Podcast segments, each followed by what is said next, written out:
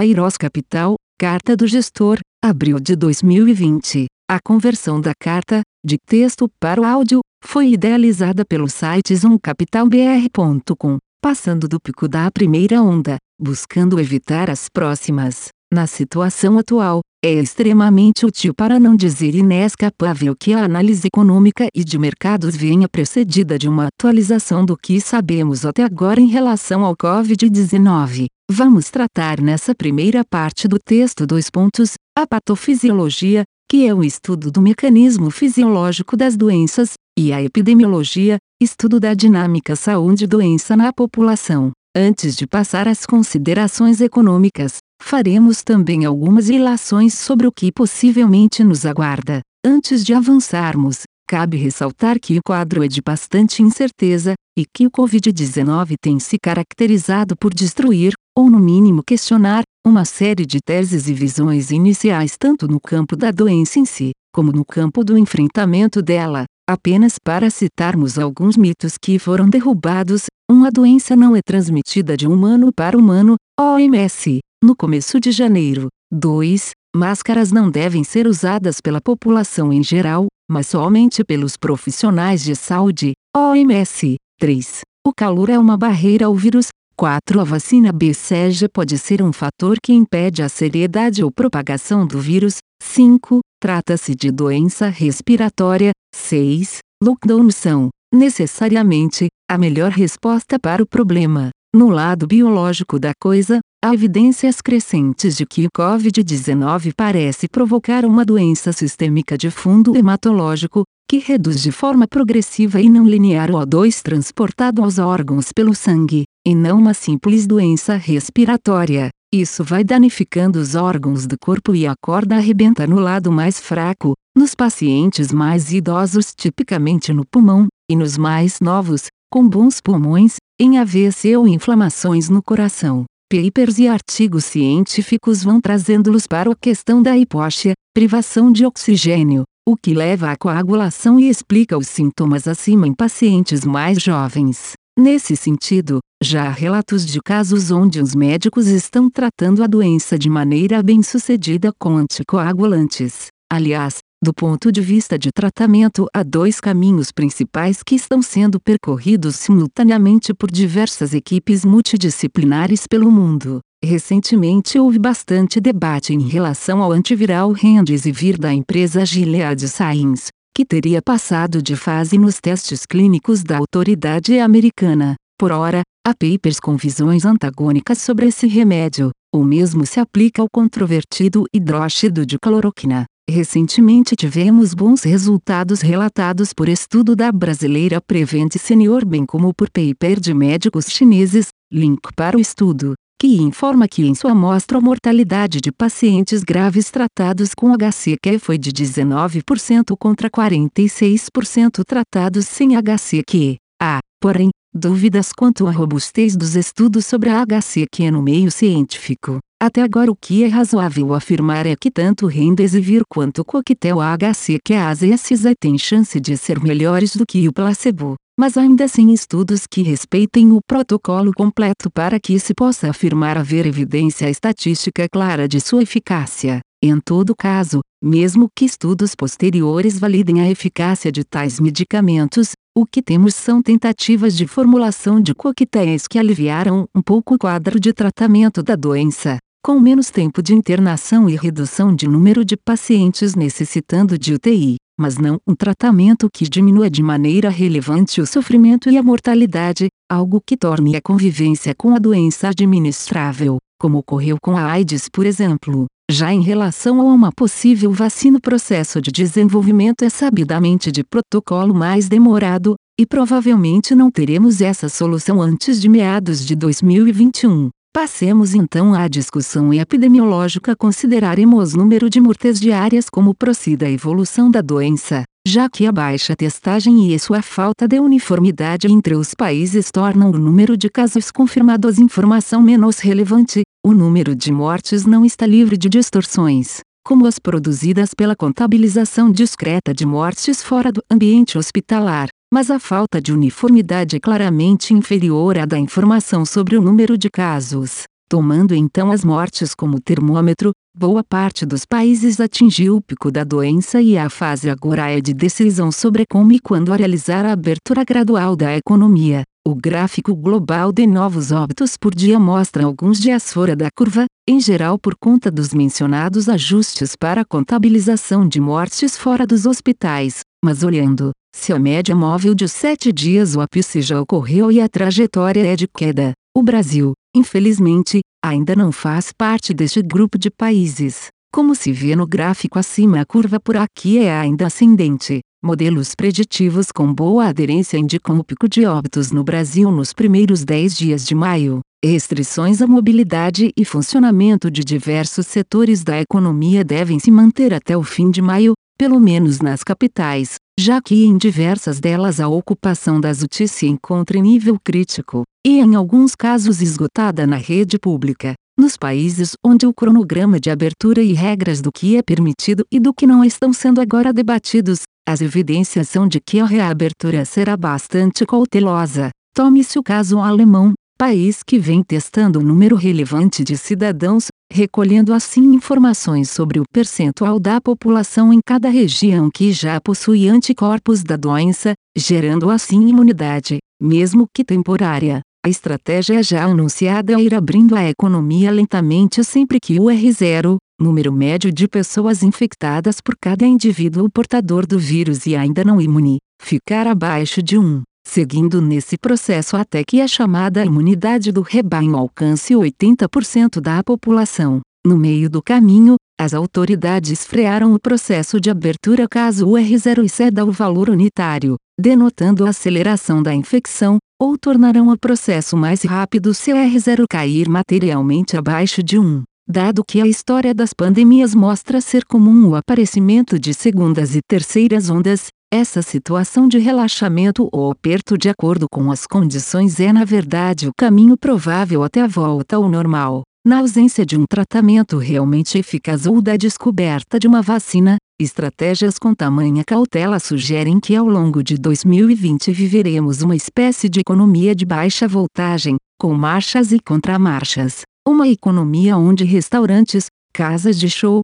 aviões, lojas, enfim, Atividades que demandem aglomeração mandatoriamente trabalharão com menor ocupação por questões sanitárias, seja por determinação das autoridades, seja pelo próprio temor das pessoas de contraírem uma doença ainda sem tratamento ou vacinação. A pesquisa feita pela consultoria Ideia Big Data, imagem acima que perguntam em quanto tempo a pessoa iria voltar a frequentar determinados locais, mesmo após serem liberados mostram que se o isolamento social terminasse hoje a disposição em consumir atividades com aglomerações seria baixa. Por isso, não vemos como crível uma recuperação em via da economia global, mas uma recuperação certamente mais demorada, e possivelmente acidentada, com o risco de transformar-se em W, e tentando medir performances relativas. O choque exógeno de saúde acima descrito é tal que nenhum país escapará de seus efeitos.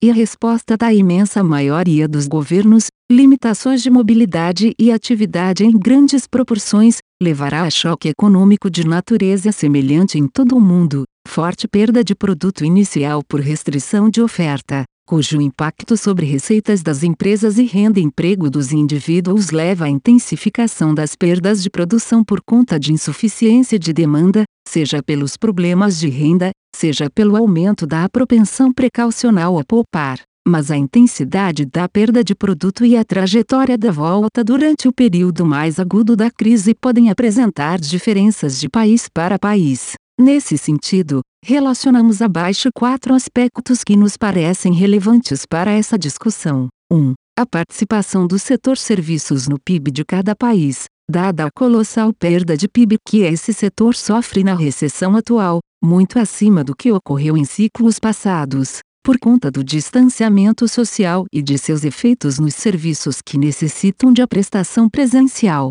2. A importância da manufatura e a exposição do país às cadeias de produção internacionais, que sofrem interrupção e atrasos por conta da pandemia. 3. A intensidade observada das restrições à produção e mobilidade, que tem impacto direto no tamanho da perda de produto inicial. 4. o tamanho do pacote de medidas de política fiscal, aumento de gasto ou de transferências, visando mitigar os efeitos do choque do Covid-19 no contexto desses aspectos. Buscaremos situar o Brasil, que tipicamente representa 60% do risco alocado em nosso fundo, vis-à-vis -vis alguns outros mercados emergentes que competem com ele por recursos de investimento, África do Sul, México e Rússia. Dessa comparação sairá um quadro que poderá nos dar algumas pistas sobre possível performance relativa durante esse período central da pandemia. No que se refere à participação do setor serviços,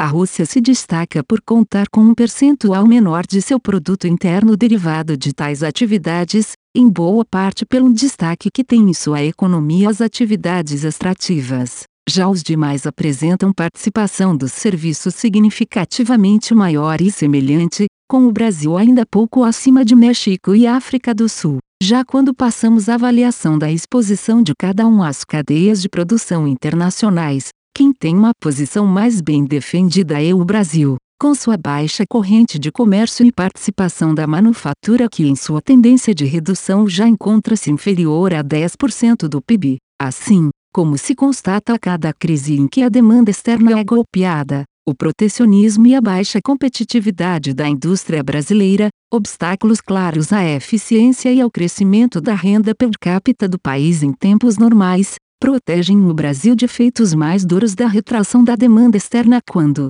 comparado com países mais abertos. Nesse aspecto, o México está claramente mais exposto que o Brasil, mas também quando comparado aos demais, especialmente pela enorme abertura de sua economia, que tem ainda como um de seus efeitos a participação relevante da manufatura em seu PIB. A tabela a seguir ilustra os pontos discutidos nos dois parágrafos anteriores, com as cores variando do verde ao laranja sugerindo os pontos de menor ou maior vulnerabilidade aos aspectos apresentados nos itens 1 e 2 acima. Ainda no campo das características estruturais das economias, Cabe destacar que a queda inédita do preço do petróleo, um desenvolvimento facilitado pela fraqueza da demanda advinda da pandemia, mas com contornos específicos ao setor é prejudicial ao México, através dos efeitos negativos sobre suas receitas fiscais, e também à Rússia, cuja dinâmica econômica é atualmente muito afetada pelo produto e toda sua cadeia produtiva.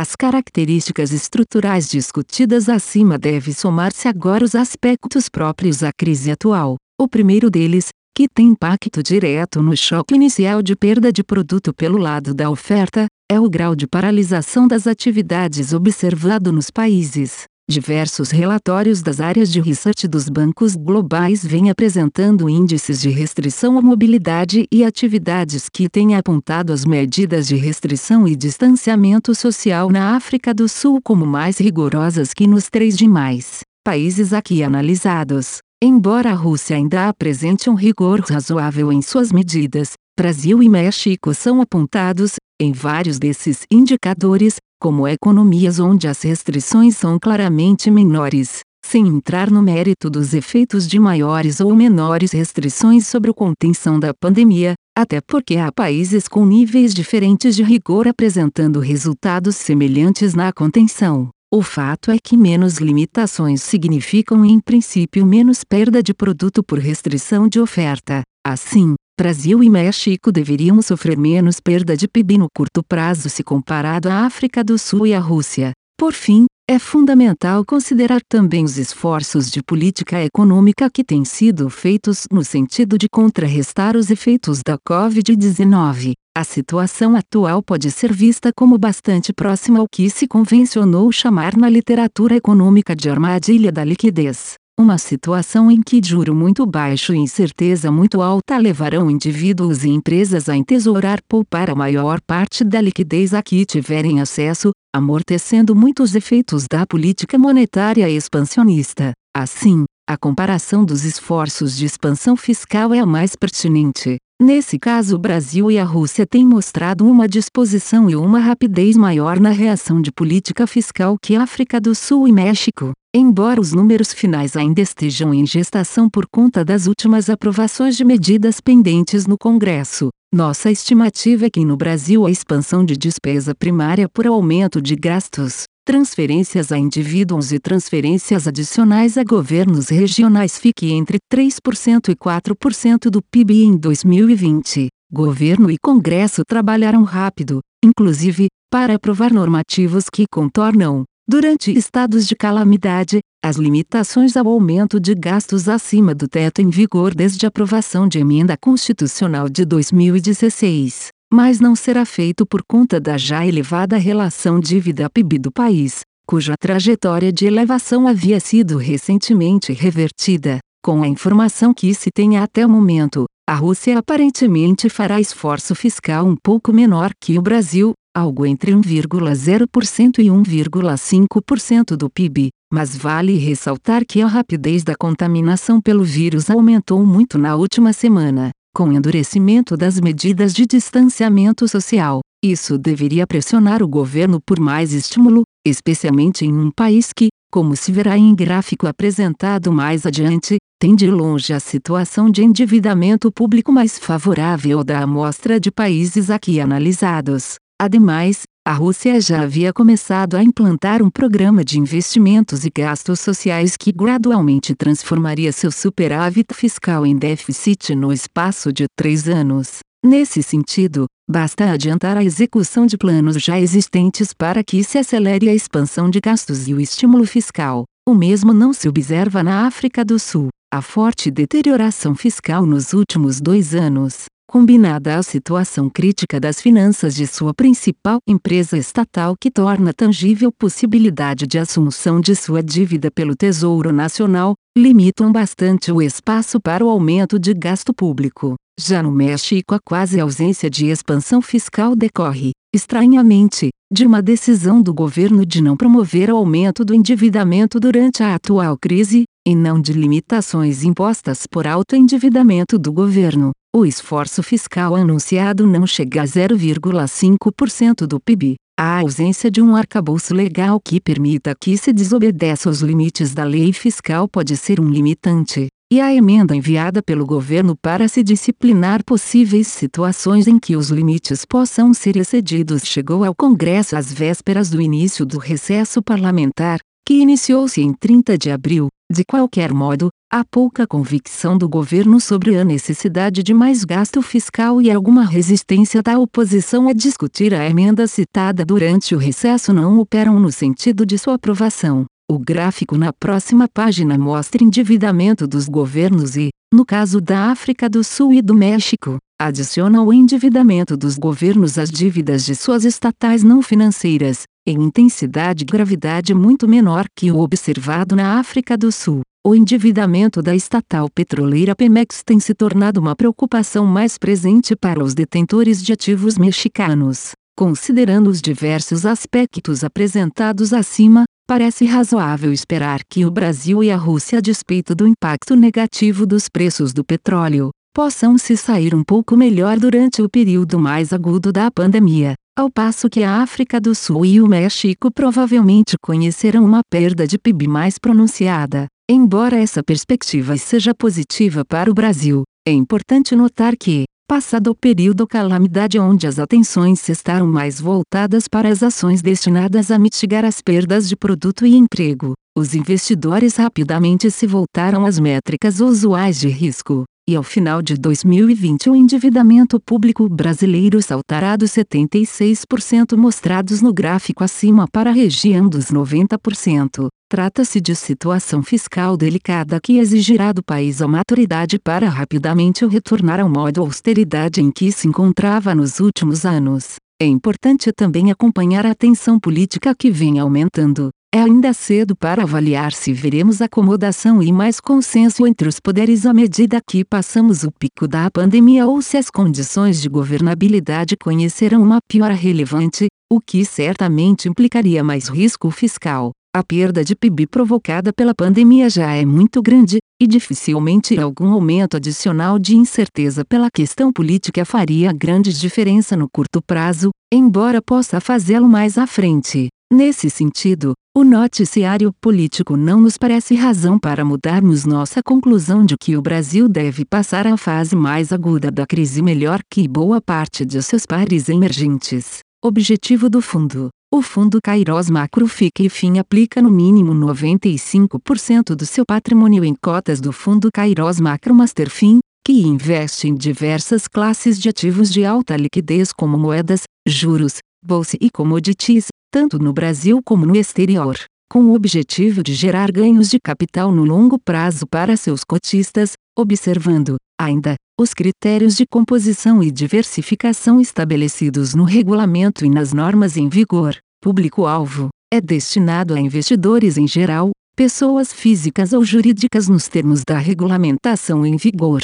A conversão da carta, de texto para o áudio, foi idealizada pelo site zoomcapitalbr.com. Aviso legal. É recomendada a leitura cuidadosa do regulamento dos fundos pelo investidor antes de tomar a decisão de aplicar seus recursos. A rentabilidade passada não representa a garantia de rentabilidade futura. A rentabilidade, quando divulgada, não é líquida de impostos. Fundos de investimento não contam com garantia do administrador, do gestor, de qualquer mecanismo de seguro ou fundo garantidor de crédito, FGC. Para avaliação da performance de um fundo de investimento, é recomendável a análise de, no mínimo, 12 meses. A gestora não se responsabiliza por quaisquer decisões tomadas tendo como base os dados deste documento. As informações aqui contidas têm caráter meramente informativo e não constituem qualquer tipo de aconselhamento de investimentos ou oferta para aquisição de valores mobiliários.